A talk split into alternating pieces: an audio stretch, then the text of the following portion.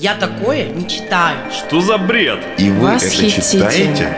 Вот Я такое это не читаю. книга! Зачем ты вообще такие книжки в руки Не берешь? рекомендую. Это неинтересно. Рекомендую Ты правда эту это собрался читать? Да кто сейчас читает?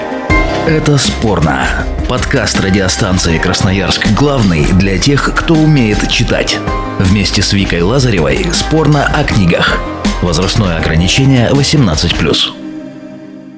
Всем привет, с вами Вика Лазарева, и мы начинаем наш подкаст «Это спорно». Поговорим о книге Паула Коэльо «11 минут». Внимание, если вы с книгой еще не знакомы, возможны спойлеры, хотя они не помешают вам ее прочесть и сформировать свое мнение. Ну, а у моих гостей мнения разделились. Итак, книга о девушке, которая в поисках красивой и обеспеченной жизни из Бразилии переезжает в Европу. Становится проституткой, но эта книга еще и о том, как через секс перейти в осознание себя. Про обезличивание мужского рода. Книга «Пошлость». Книга «Вред». Книга «Пустышка».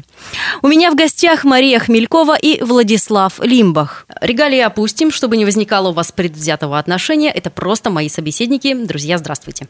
Обычно дамы вперед здороваются. Ну ладно, я здесь тоже начну. Привет всем.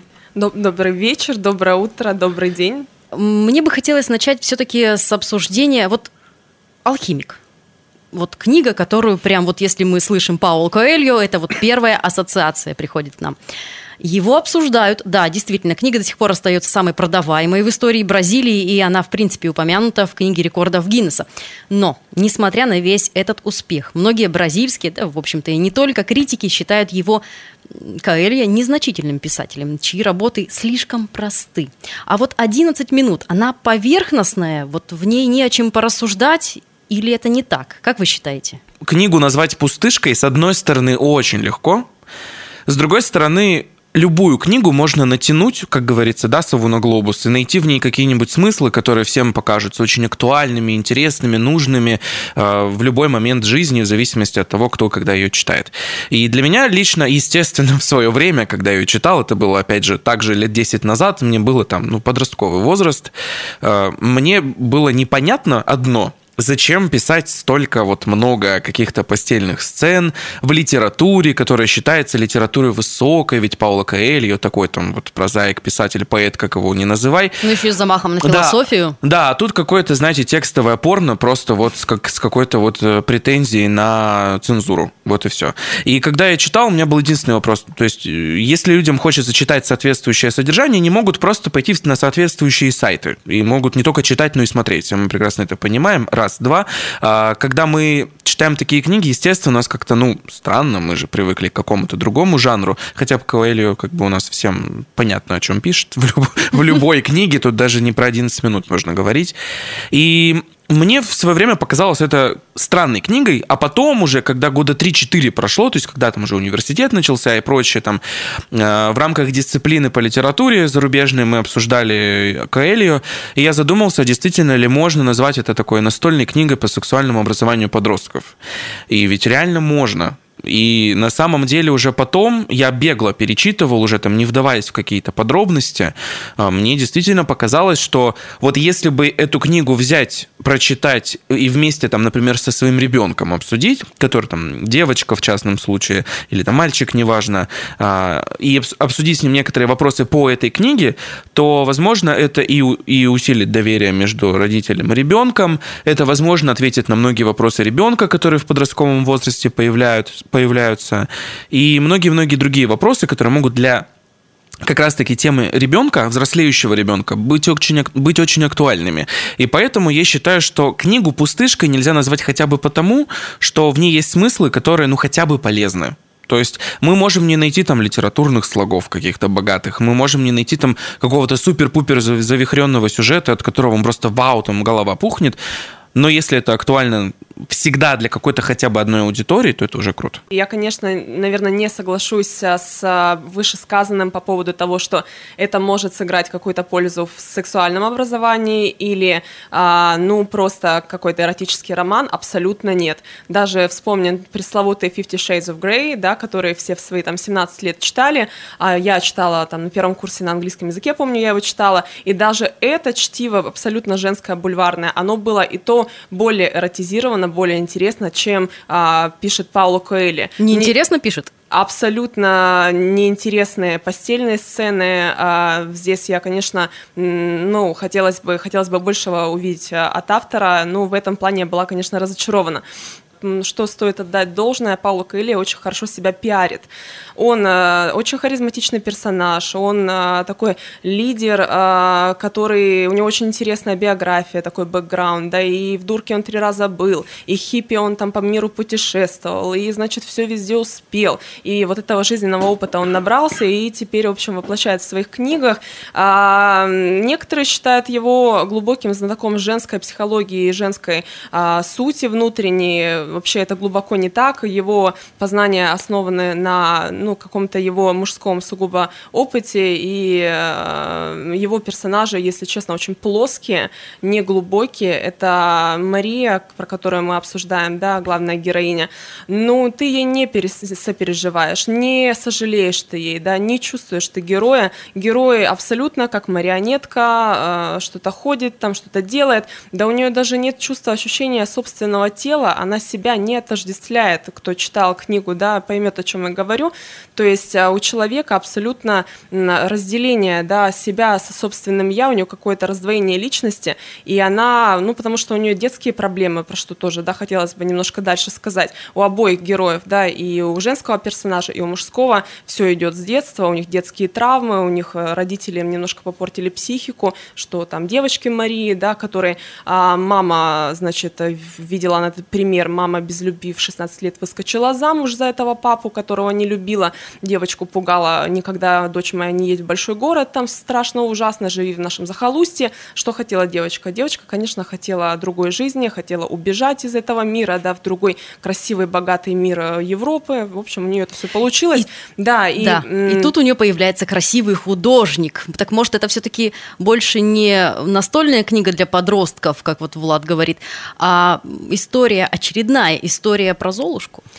А, я бы сказала, что это огромное преимущество книги, это очень большой плюс, и не стоит ее воспринимать как э, что-то серьезное. Это легкое чтиво, это сказка, и Каэлия ее и подает как сказку. Это некая сказка-терапия для взрослых девочек. Ну, мне кажется, сказкой сложно назвать сюжет, который мы наблюдаем, потому что там просто какая-то жесть, актуальщина, которая вот происходила тогда, происходит сейчас и будет происходить там, я не знаю, десятилетиями позже. А, по поводу настольной книги для подростков, я, наверное, выражусь чуть-чуть по-другому. Это не какое-то, знаете, вот, дочь, почитай. Это скорее родитель прочитает и поймет, о чем можно ненавязчиво с ребенком поговорить. Я, конечно, тут не претендую на то, что это главный психологический какой-то вот талмуд, который будет лежать вместо именитых каких-то дипломированных специалистов, которые занимаются а, детской и подростковой психологией. Но вот мы опять же берем сюжет, да? В центре там сюжета красивая девушка Мария, которая выросла, вот как уже мой оппонент сказал в провинции в отдаленной, в Бразилии, если не ошибаюсь. И она вот ищет, э, собственно, способ, как вырваться из этой нищеты и заработать там большие деньги. И на своем первом и единственном отпуске, когда она поехала, она знакомится с э, мужчиной, с иностранцем, и принимает его предложение танцевать с ним кабаре в другой стране, в Швейцарии. Ну, то есть, как бы там по географии понятно, где Бразилия, где Швейцария. Это очень странно. То Возникает есть... вопрос, у тебя все в порядке или да, с головушкой, да, да. девушка? Сделал бы так я на ее месте? Точно нет. Угу. И, собственно, а на что тогда рассчитывают девушки, когда соглашаются на такие авантюры? И таких примеров очень много, которые мы регулярно там читаем в новостях из разряда «одна девушка села в машину, и с тех пор ее больше не видел, а никто не видел, а потом ее нашли в какой-нибудь, там, условно говоря, сточной канаве». Да? А ведь все по факту едут за одним ним за большими деньгами, за красивым мужчиной, там, за обеспеченной жизнью, потому что, ну вот, собственно, везде под, как под копирку один и тот же текст. Но все-таки ты э, знаешь, я вот хочу немножко слова вставить. Э, ты сам себе сейчас противоречишь. Минуту назад ты говорил, что это не сказка, и сейчас ты говоришь, да, это сказка. Но, друзья, так сказка или не сказка? Как, к чему мы придем, к какому в итоге результату? А ты как считаешь? Для меня это абсолютная сказка. Сказка, в которой а, реализуются все мечты любой провинциальной среднестатистической девочке, русской даже девочке, которая в своем Урюпинске условном живет и мечтает, что ее москвич увезет, э, нарожает на детей, будет жить в Барвихе, ну и все в таком духе, или там вообще в Европу куда-нибудь. В общем, одинаковая история для каждой девочки. И понимаете, в чем штука? Вот почему мне э, понравилась даже эта простая женская вот это бульварный роман, да, ну пусть так. Мне он понравился тем, что это все описано на позитиве. То есть Каэлия даже проституцию не облекает в негатив, не драматизирует, не придает какой-то романтизации проституции. Не... Оно все на позитиве. От первой до последней страницы это настолько э, книга именно про поиск. Это не про проституцию, это про поиск, как и каждая его книга. И, кстати, в самом начале у, у, внимательный читатель увидит э, в, в этой книге, да, в 11 минут, что там прямые отсылки к алхимику. Это просто такая сага, которая продолжается, перетекает перетекает из книги в книгу. Там прямым текстом Мария вспоминает, да, как она читала э, про некоего пастуха Сантьяго и так далее, и так далее. Это вот прямая отсылка к алхимику как раз. И это Мария говорит, что вот, вот он мой путь, я продолжаю искать свой путь в этом большом мире, в, там, в бушующих волнах. А вот что тогда что тогда не сказка вот в, этой, вот, вот в этом вот всем? Какая-то вот жиза, да, которую мы читаем. То есть, ты, вот Жизы она по... тут нет. Да, она Тут поехала, а он ее кинул. И она вот там в, в канаве, кида- ну, вот э, что-то шатается, и все таки а мы это уже видели в других фильмах. Вот это русские сериалы. Тогда русские сериалы вообще не сказка. А если здесь говорить, то мы будем говорить про сказку, которая просто красиво оформлена. И если отрубить от этой сказки хэппи-энд, то тогда это уже сказкой не будет по этой логике. И мы просто наблюдаем сюжет, да, действительно, сюжет, который закончился красиво, бархатно, там, припудренно и вот это вот все. Но с другой стороны, таких сюжетов миллион с точки зрения того, что это очень актуально для любой девушки. То есть, и здесь дело даже не в проституции, а в том, что насколько нужно доверять себе, насколько нужно себя а, любить, ценить и понимать, чего ты хочешь, насколько нужно понимать, в какой среде ты воспитываешься и насколько она тебя блокирует. Вот, э, э, собственно, мой оппонент уже сказал о том, что у нее было не очень там счастливое детство, ее ограничивали, она решила вырваться, и это один из примеров, когда человек делает это бездумно. Таких примеров в жизни тоже очень много. Как Это- делать не нужно. да, как делать не, не нужно, да, п- спасибо, Вик. Вот, и, собственно, когда я читал эту книгу, я думаю, а жесткая это Мария это на самом деле, потому что играть «Сиди дома», она такая, нет, я поеду с первым попавшимся мужиком. Мне сказали танцевать кабаре в Швейцарии, ок, я поехала. Ну, то Но есть... она я провокатор, она вообще такой против мира. Я versus все остальные. Это всю книгу, а у нее немножко такое лег, легкое отклонение личности, я бы сказала. Ей бы вообще показаться к психиатру или психотерапевту там в свои 15 лет. Кстати, про 15 лет. Она вот уже, помните, да, там а, кли- книга, там 7 лет, 11 лет, 15, и все ее там, а, как она жила эту жизнь. Вот у нее уже в подростковом возрасте как раз а, начались вот эти все идеи, а, не, не свойственные подростку, девочке, про сексуальную объективацию, между прочим, про то, как она, а, цитирую, «А, «мужчинам нужно только одно, они не увидят мою душу, им нужно только тело от женщины». В 15 лет ребенок так думает. Это реально вот прям феминистская объективация. И всю жизнь она несла... Откуда это? Конечно же, из семьи. Мгм. Ну, что поделаешь? Но она и в 20, и больше лет, и продолжала уже потом торговать собой. То есть вот э, просто урок про что? Ну, немножко там действительно и психология затрагивается. И, кстати, это очень интересно. Прикольно же, как они занимались транзактным анализом. Вы заметили это? Она начиталась пс- психологии и ходила, всем промывала голову своим там э, кавалерам, этим клиентам. Да, помните? Ну, транзактный анализ с позиции родителя, взрослого ребенка. И она сама, значит, писала, то я мудрая мать для них, там беседую, да, со своими клиентами, там э, вытаскиваю из них проблемы. Ну вот вы бы стали доверять психологии, философии, пардон, проститутки. Ну, ну как сказать, философия от- отклоненной личности, да? Да цельная она абсолютно. Ну, то есть у меня вообще не сложилось э, впечатление, что она какая-то поломанная. Там все логично. Я абсолютно согласен с мыслью, что все идет из семьи. И мама говорила, сиди в деревне, никуда не езди, а то эти мужики, сами, сами понимаете что. Она выросла с этой мыслью, и, как говорят все абсолютно знаменитые там психологи, ведущие, хочет жизнь испортить своей дочери, доказывая ей, что мужики это зло. Вот ей это доказывали, ее, ей прививали этот страх, она выросла этот страх и вышла вывернула его наизнанку и начала позиционировать себя перед мужчинами действительно как тело. Отсюда идет философия проститутки. Это все лишь этап в ее жизни. Она познает себя, она познает мир, да, странным способом, во, многом осуждаемым со стороны общества, но тем не менее это ее способ. Естественно, я не говорю о том, что проституция это там круто и хорошо. В конце концов, сам Коэлью он ни разу не говорит о том, что проституция это плохо, потому что здесь немножко с более, так скажем,